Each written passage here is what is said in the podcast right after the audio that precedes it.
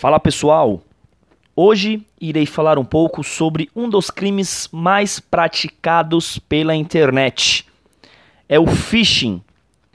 Paulo, o que seria phishing?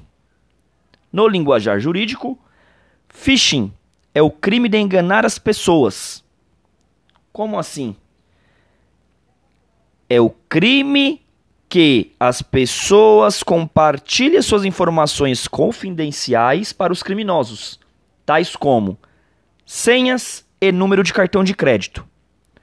Basicamente, como se fosse em uma pescaria.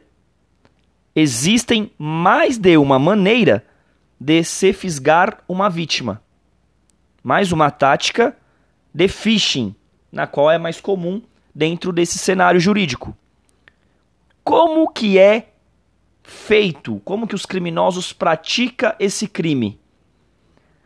As vítimas recebem um e-mail ou uma mensagem de texto que imita ou engana uma pessoa ou uma organização em que confiam, tais como um colega de trabalho, um banco ou até mesmo um órgão governamental.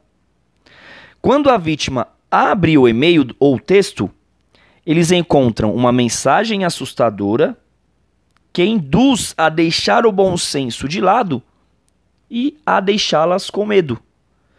A mensagem exige que a vítima acesse um website, execute uma ação imediata ou assuma um risco por algum tipo de consequência. Olha só o cuidado que nós, usuários, devemos ter na internet. Não é qualquer link que devemos clicar. Se usuários mordem a isca e cliquem nesse link, eles enviam uma imitação de um website legítimo que, a partir daí, eles pedem para fazer o login com o nome do usuário e senha.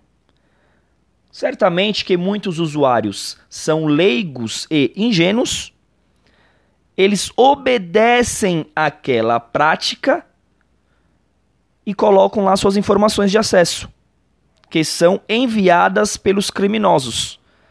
A partir daí, eles usam para roubar suas identidades, contas bancárias e vendem os seus dados pessoais no mercado negro. Lembrando que o phishing não requer um conhecimento técnico muito sofisticado. O que acontece é que eles não tentam, de uma certa forma, explorar uma vulnerabilidade técnica do sistema operacional do seu dispositivo. Eles usam a palavra-chave para vocês poderem identificar, abre aspas, engenharia social, fecha aspas.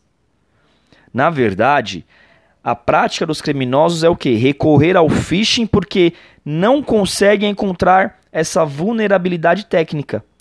Porque eles vão perder tempo derrubando camadas de segurança se você mesma pode induzir a alguém lhe entregar a chave.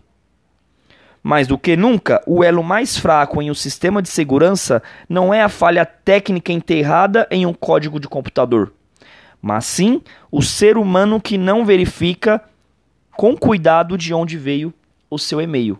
Então, gente, tomem muito cuidado ao abrir os seus e-mails e ao clicar em algum link, ok? Então fica aí a dica de hoje e agora vocês sabem o que significa phishing dentro do direito. Um forte abraço e até mais.